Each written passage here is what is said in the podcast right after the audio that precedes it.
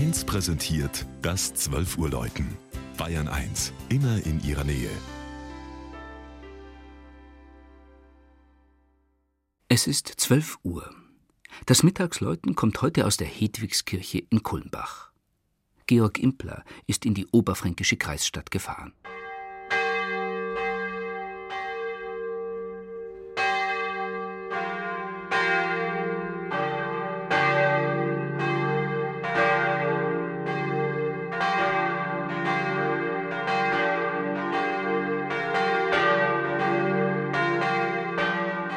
Am Kulmbacher Galgenberg, wo etwa Baron Kronemann, der markgräfliche Bergbaudirektor, Alchemist und Goldmacher, hingerichtet wurde, weil ihn der fürstliche Gnadenerlass nicht mehr erreichte, an einer ehemaligen Richtstätte also und gut zwei Kilometer Luftlinie östlich der Stelle, wo am Stadtrand Roter und Weißer Main zusammenfließen, steht mit ihrem hochaufragenden weißen Campanile die Hedwigskirche.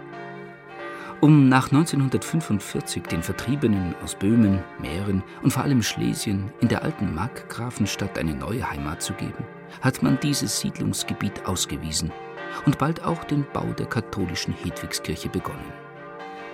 Im September 1963 eingeweiht, wollte man durch die Wahl der Schutzpatronin, der Herzogin von Schlesien aus dem Hause Andex, ein Zeichen der Verbundenheit mit den neuen Mitbürgern setzen.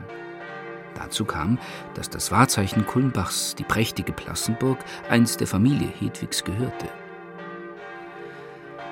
Das Gotteshaus, man betritt es durch das Bronzeportal in der Naturstein verkleideten Südwestfassade, empfängt den Besucher in einem hohen, an ein Zelt oder eine riesige Höhle erinnernden Raum und überrascht mit seiner Lichtregie aus zehn senkrecht in die Außenmauern eingeschnittenen, schmal hohen und seitlich ausgestellten Nischenfenstern kommt eine indirekte Beleuchtung, ergänzt von einem umlaufenden Fensterband.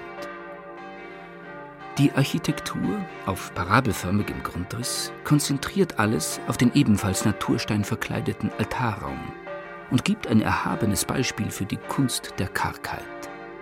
Nichts soll vom Kreuz mit dem überlebensgroßen Christus ablenken und von der Opferfeier auf dem Altar darunter.